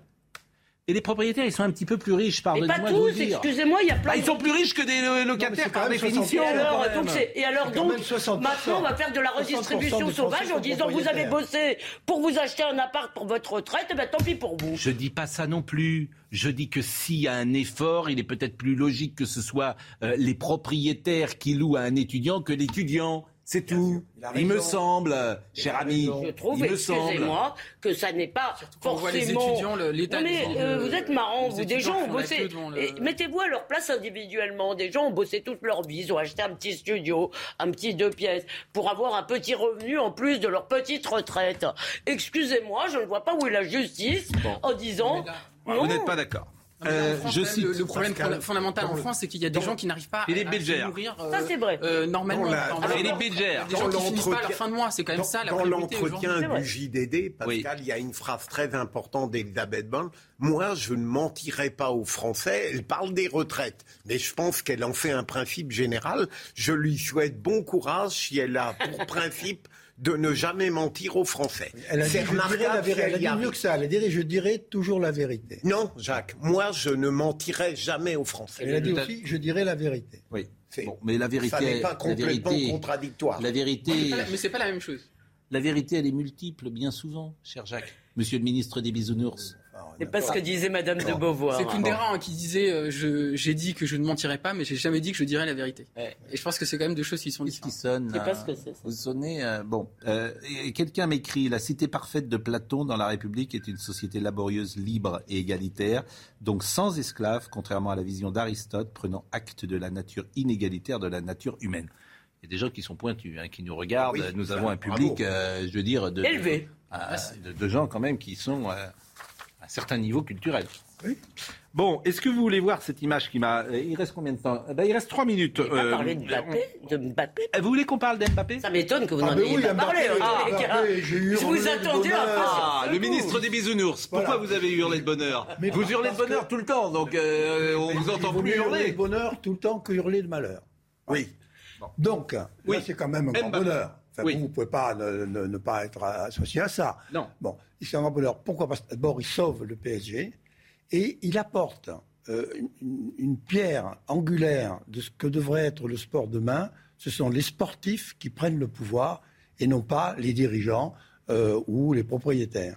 Car il va être le patron de la maison. Et c'est ça qui est formidable. Et, son talent est, reconnu.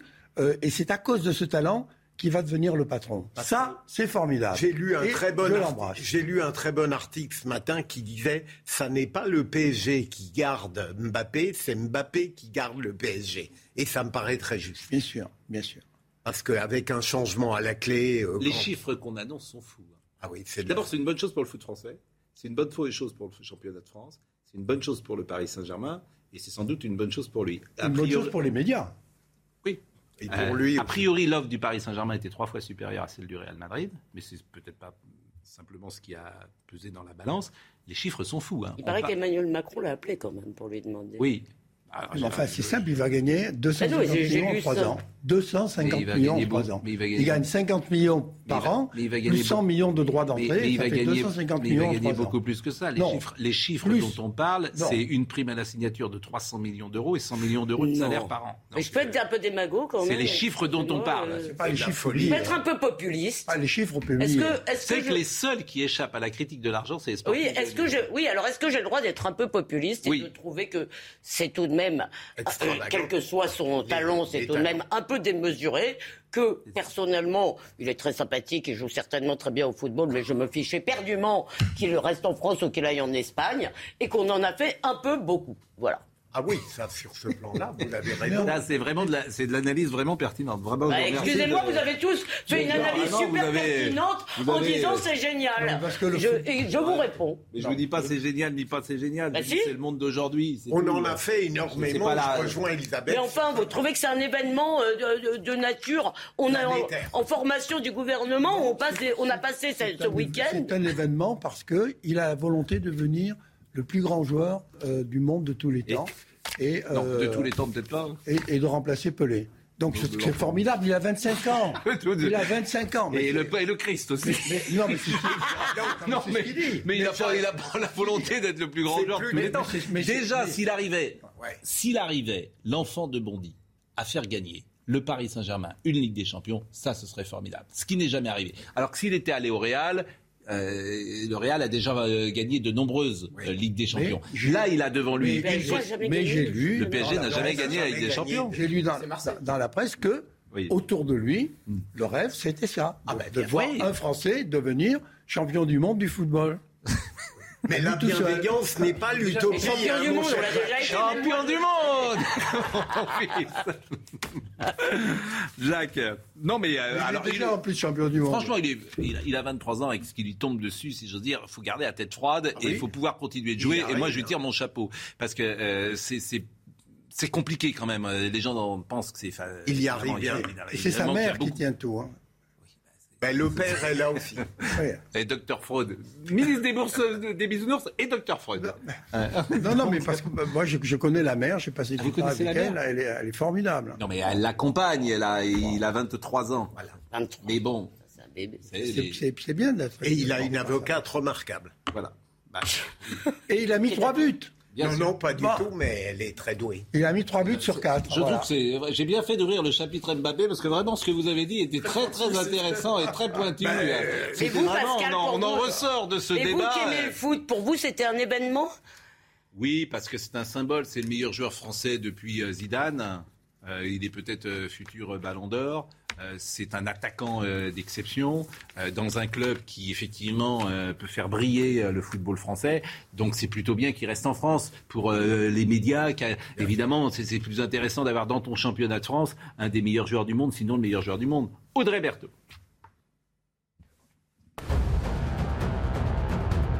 Joe Biden a prévenu que la propagation de la variole du singe pourrait être conséquente.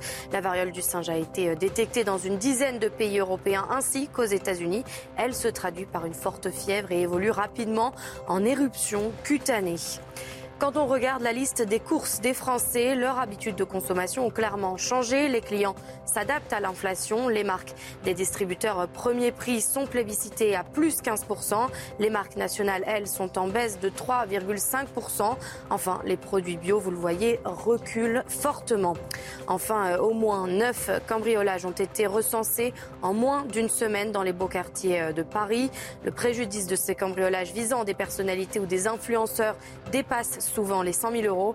L'ensemble des enquêtes a été confié au service de la police judiciaire parisienne. Le Real Madrid a gagné 13 Ligues des Champions, 13, dont les 5 premières euh, de 55 à 60, je crois. Di Stefano. exactement. Et, ce sera peut-être la 14e ce week-end parce que ce sera sur Canal et c'est Liverpool-Real Madrid. Liverpool-Real Madrid, grand match. vous et rendez en compte France, à part Marseille?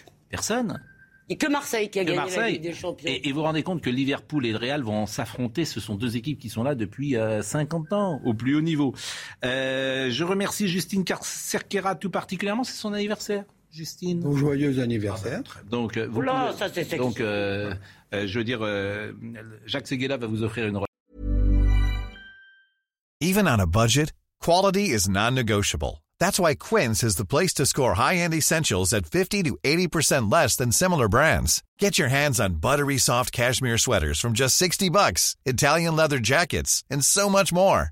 And the best part about Quince, they exclusively partner with factories committed to safe, ethical, and responsible manufacturing. Elevate your style without the elevated price tag with Quince. Go to quince.com slash upgrade for free shipping and 365-day returns. Hi, I'm Daniel, founder of Pretty Litter. Cats and cat owners deserve better than any old-fashioned litter. That's why I teamed up with scientists and veterinarians to create Pretty Litter. Its innovative crystal formula has superior odor control and weighs up to 80% less than clay litter. Pretty Litter even monitors health by changing colors to help detect early signs of potential illness. It's the world's smartest kitty litter. Go to prettylitter.com and use code ACAST for 20% off your first order and a free cat toy. Terms and conditions apply. See site for details.